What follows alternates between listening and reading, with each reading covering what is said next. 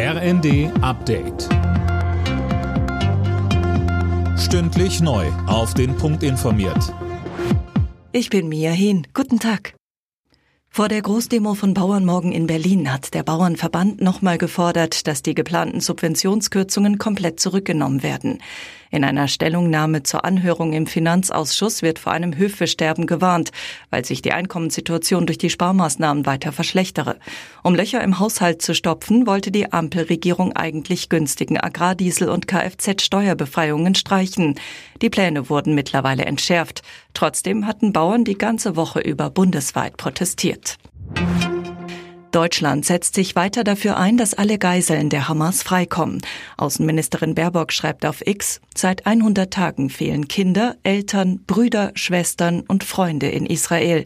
Wir geben nicht auf, wir lassen in unserer Arbeit nicht nach, bis alle Geiseln der Hamas wieder zu Hause sind.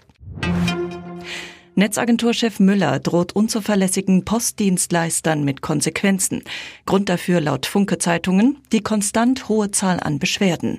Mehr von Tim Pritztrup. Im vergangenen Jahr haben sich rund 43.000 Kunden über Post- und Paketdienste beschwert, ähnlich viele wie im Vorjahr und dreimal mehr als 2021. Bisher habe sich die Netzagentur darauf beschränkt, mit den Postdienstleistern zu sprechen oder mal eine Prüfung durchzuführen, sagte Müller. Durch das neue Postgesetz gibt es jetzt aber auch andere Möglichkeiten. Wenn gesetzliche Qualitätsstandards nicht eingehalten werden, sollte das finanzielle Konsequenzen haben, findet Müller.